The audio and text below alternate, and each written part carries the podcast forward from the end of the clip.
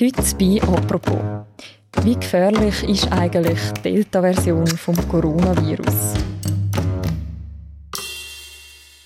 Die Sommerferien stehen vor der Tür. In den Schweizer Städten geht das Leben auch auf der Straße gerade wieder richtig los. Und gleichzeitig hört man aus dem Ausland auch, dass sich Delta-Varianten vom Coronavirus ausbreitet. Plans to ease COVID restrictions now delayed in parts of France. Strict new measures imposed in South Africa. Fresh lockdowns in three Australian cities. New restrictions in Bangladesh, Indonesia, parts of Thailand and elsewhere. Wie viel Sorgen muss uns die Delta-Variante machen? Und was bedeutet sie für unseren Alltag und vor allem auch für die Schulen?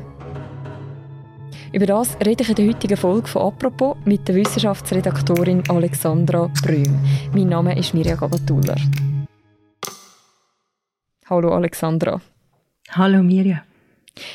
Alexandra, am Freitagabend draussen auf der Straße von meinem Quartier, da hat es etwa so getönt.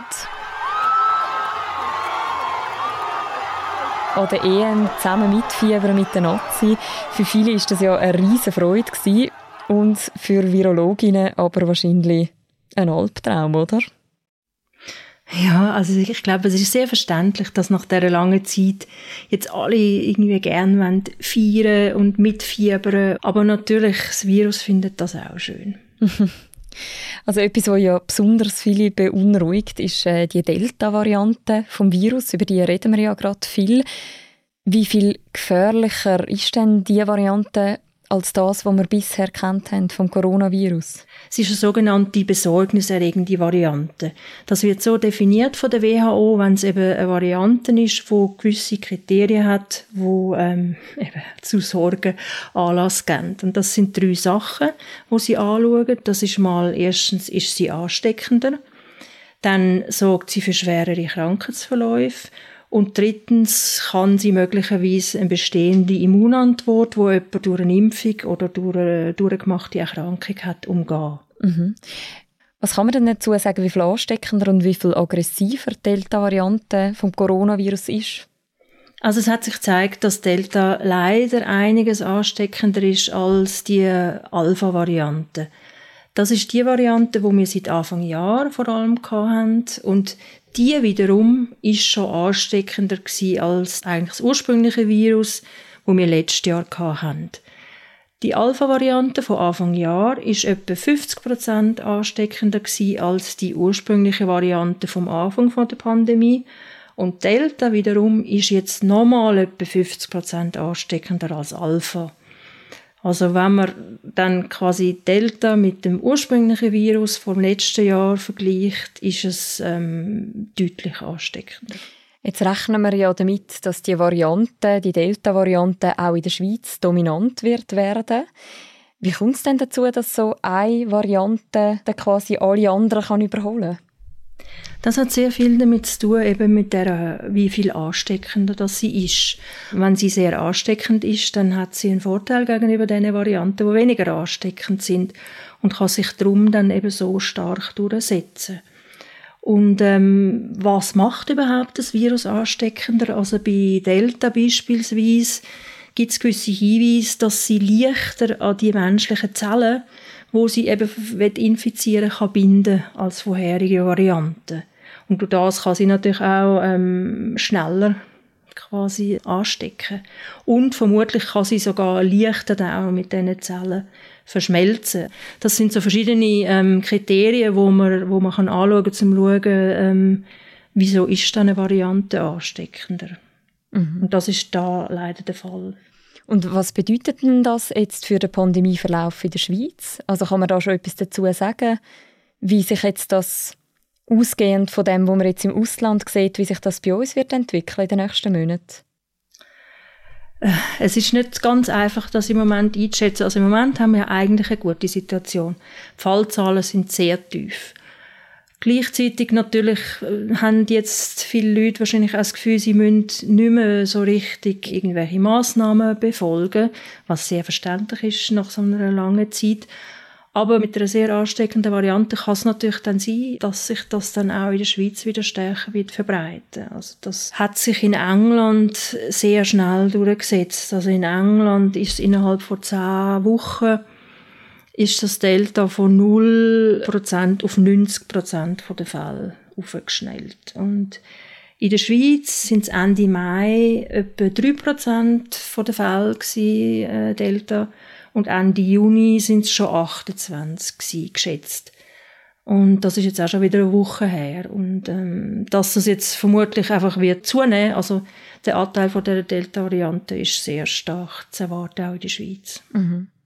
Etwas, was viele ja besonders beunruhigt, ist, dass es auch Meldungen gibt, dass sich zum Teil Leute, die schon doppelt geimpft sind, wieder mit Corona anstecken. Also in der Schweiz hat man gerade das Wochenende erfahren, sind das bisher 218 Personen. Und das passt ja zu Meldungen, die man zum Beispiel eben aus Israel gehört hat, wo ja schon sehr weit sind mit dem Kampagne oder eben auch aus Großbritannien. Wie viel Sorgen muss uns das machen, also dass sich auch geimpfte Personen anstecken können? Ja, also es, es, gibt eigentlich wie zwei Sachen zu dem. Also die 218 Fälle, das ist über einen sehr langen Zeitraum gewesen. Also die Meldung, die spezielle, das ähm, ist seit Ende Januar, das sind etwa 180'000 Tests gewesen, wo das der Anteil Geimpfte war. Also es ist sehr, sehr prozentual ganz, ganz ein kleiner Anteil. Die große Frage wird eigentlich sein, ähm, wie gut schützt die Impfung, wo wir jetzt haben, wo ja ursprünglich eben gegen die erste Variante, also die Ursprungsvariante vom Virus entwickelt worden ist, wie gut schützt die noch gegen Delta? Also ursprünglich hat man ja jetzt eigentlich so ein das Gefühl gehabt, ich bin doppelt geimpft, ich kann mich sowieso nicht mehr anstecken. Das ist jetzt aber mit Delta, so wie es aussieht, nicht so. Also es hat, also es ist immer schon klar gewesen, hundertprozentiger Schutz ist die Impfung sowieso nicht. Also es ist immer klar gewesen, gewisse Leute können sich trotzdem noch anstecken. Aber man hat bisher immer angenommen, dass der Schutz bei über 90 Prozent liegt von einer Ansteckung. Jetzt zeigt sich aber, zumindest die Zahlen aus Israel zeigen, dass es nur noch so bis 60 bis 80 Prozent liegt, der Schutz von der Impfung vor einer Ansteckung. Das heißt nicht, dass man nachher schwer erkrankt, aber es heißt natürlich, dass man das Virus kann weitergeben, je nachdem an Ungeimpfte. Und das ist eigentlich die Hauptgefahr. Mhm. Nochmal ein anderes Thema ist ja bei denen, die sich gar noch nicht haben können impfen bisher oder bis vor kurzem, nämlich bei den Kindern und Jugendlichen. Auch dort hat sich Delta, das hat man vor allem im Ausland gesehen, sehr stark verbreitet. Ist denn Delta für Kinder und Jugendliche ansteckender als die bisherige Variante vom Coronavirus? Vor allem Kinder unter 12 sind ja alle noch ungeimpft, weil es gibt noch gar keinen Impfstoff für sie und der wird es mindestens bis im Herbst äh, noch nicht geben. Also das heißt, jetzt mit der Delta-Variante sind vor allem Ungeimpfte stark gefährdet und das sind halt unter anderem auch Kinder und ein Großteil der Jugendlichen. Aber das, also die Virusvariante ist in Fall auch nicht gefährlicher irgendwie für Kinder und Jugendliche? Nein, es gibt nicht Hinweise, dass es ähm, wegen dieser Variante im Moment, dass es jetzt gefährlicher wäre oder zu sehr viel schwereren Verläufen für die führen bei Kindern und Jugendlichen. Es ist einfach eben, sie können sich äh, damit sehr leicht anstecken, weil es einfach grundsätzlich sehr ansteckend ist. Ein Ort, wo man auch gesehen hat, dass sich eben die Delta-Variante verbreitet, das sind ja die Schulen. Also in Großbritannien haben zum Beispiel Ende Juni 5% von Schülerinnen und Schüler im Unterricht gefehlt, weil sie sich eben angesteckt haben mit Corona.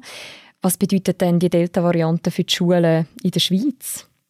Falls die Zahlen auch in der Schweiz wieder steigen oder sogar recht fest steigen, dann muss man vermutlich auch wieder in der Schule einfach auf die eigentlich bewährten Massnahmen setzen, weil also sind sich alle einig, dass man die Schulen auf jeden Fall will offen lassen. Das ist ganz wichtig. Aber es gibt die Massentests, wo relativ erfolgreich sind, wenn man sie würde machen. Dann können auch Kinder, also vor allem die Eltern, können Masken tragen. Das ist auch sehr erfolgreich. Man könnte auch, also gerade wenn es dann wieder kälter wird, mit CO2-Messgerät, wo man dann regelmäßig Luftqualität, also man weiß eigentlich, wie man kann ähm, das Virus auch in der Schule kontrollieren, äh, wenn man die Maßnahmen ergreift. Selbst dann, wenn jetzt Kinder und Jugendliche noch nicht können impfen oder noch nicht bereit haben können impfen. Aber viele von diesen Massnahmen, also gerade Maskenpflicht an Schulen oder auch das Testen, die sind ja unterdessen nicht mehr obligatorisch. Nein, eben, das ist, im Moment braucht es das auch nicht, weil im Moment sind die Zahlen wirklich ganz tief. Aber es ist halt so ein bisschen, es ist so ein bisschen der Moment, wie so häufig in dieser Pandemie, wann ist der Moment, wo man eigentlich, obwohl es noch relativ gut läuft, schon wieder müsste handeln, damit man eben die kann schützen, wo sich selber noch nicht können schützen. Und was aber eigentlich viel wichtiger ist jetzt bei dem ganzen Thema, ist ähm, der Schutz von der, von der älteren Menschen mit der Impfung. Es gibt in der Schweiz immer noch ähm, knapp eine Million von über 50-Jährigen, die nicht geimpft sind und wo im Gegensatz zu den Kindern und den Jugendlichen klar ein höheres Risiko für einen schweren Verlauf haben. Und wenn das Del die Delta-Variante sollte ähm, stärker kursieren in der Schweiz, dann wird es die wenn dann schwerer treffen. Also es ist klar, dass ungeimpfte Leute sind dann natürlich einfach viel ähm, geförderter von so einer wieder stärker kursierenden Variante und eben da könnte man vorbeugen mit einem einfachen Mittel, mit der Impfung. Du hast schon mal eine Folge gemacht mit meinem Kollegen, mit dem Philipp Loser, über die Impfung für Jugendliche und Kinder. Wenn jetzt jemand noch zögert, ob man eben wirklich als Jugendliche sich soll impfen lassen was würdest du erwidern? Also im Moment kann man sowieso nur die 12- bis 15-Jährigen beziehungsweise die 16- bis 18-Jährigen überhaupt impfen. Und dort, glaube ich, ist es sehr wichtig, dass man, ich meine, das sind ja Jugendliche, dass man mit den Jugendlichen selber das auch bespricht und ihnen das auch aufzeigt. Wichtig ist, dass es äh, soll einen Nutzen haben für die Jugendlichen selber. Also es soll nicht darum gehen, dass Kinder und Jugendliche sich, müssen, sich müssen impfen lassen quasi weg, weg anderen Menschen, sondern es soll auch wie für sie selber einen, einen Schutz haben. Und da gibt's halt bei den, vor allem bei den 12- bis 15-Jährigen gibt's ja immer noch die Komplikation, dass das Entzündungssyndrom, das PIMS, wo zu sehr schweren Verläufen führen kann, das gibt es als kleines Risiko von äh, einer Komplikation bei der Covid-19-Erkrankung. Und da muss man halt so ein bisschen abwägen, wollte ich das Risiko eingehen, dass das bei einem Kind oder bei einem Jugendlichen könnte passieren oder ähm, ist mir sicher die Impfung, wo bisher ähm, sehr gut vertreibt wird, äh, mich für die zu entscheiden. Gibt es denn eigentlich auch schon Ansätze, um unter 12-Jährige zu impfen? Also werden wir vielleicht eines Tages sogar eine Kinderimpfung gegen Covid-19 haben, wie andere Kinderimpfungen, die wir machen?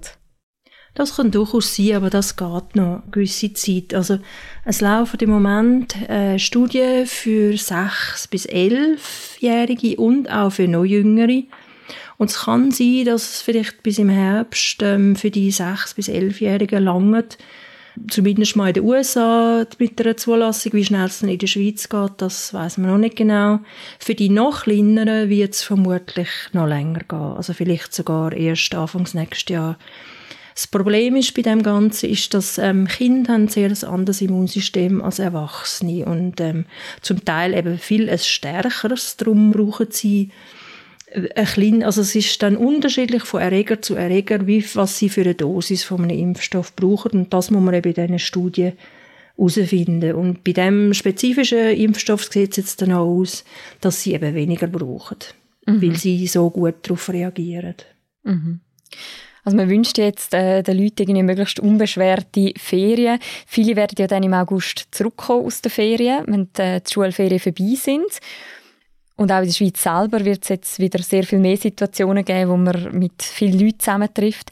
Für wie realistisch haltest du es, dass wir im Herbst nachher wieder eine Situation könnten haben, wie, wie im letzten Herbst? Also, dass man dann wie nochmal müsste ins öffentliche Leben relativ radikal runterfahren, eben wegen der Delta-Variante? Also ich glaube nicht, dass es nochmal so wird kommen wie letzten Herbst, weil letzten Herbst haben wir nichts gehabt, wo wir wirklich dem Virus entgegensetzen können. Und jetzt haben wir sehr wirkungsvolle Impfung. Es hängt wirklich davon ab, wie viele Leute das werden geimpft sein vor allem in der älteren Bevölkerungsgruppe, weil ähm, es geht ja eigentlich immer um zwei Sachen bei der ganzen äh, Pandemiepolitik. Also erstens will man äh, Überlastung vom Gesundheitssystem unbedingt ähm, vermeiden und da muss man halt jetzt auch daran denken, das Pflegepersonal die haben seit anderthalb Jahren jetzt Unglaubliches geleistet und sind vermutlich alle ziemlich müde Und darum wird man sie möglichst nicht nochmal jetzt irgendwie in eine grosse Überlastung schicken. Also das ist ganz wichtig, dass man nochmal, dass es sicher nicht wieder zu einer Überlastung vom Gesundheitssystem kommt.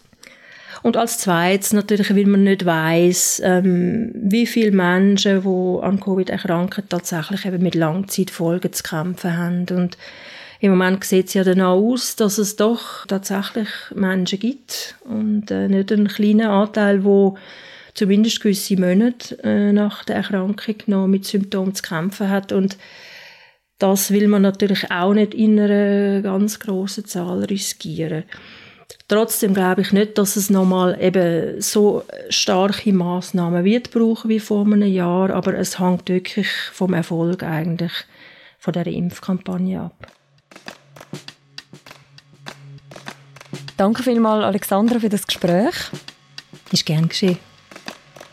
Das war eine weitere Folge von «Apropos», einem täglichen Podcast vom «Tagesanzeiger» und von der Redaktion Tamedia. Die nächste Folge, gibt es morgen wieder. Bis dann, macht's gut.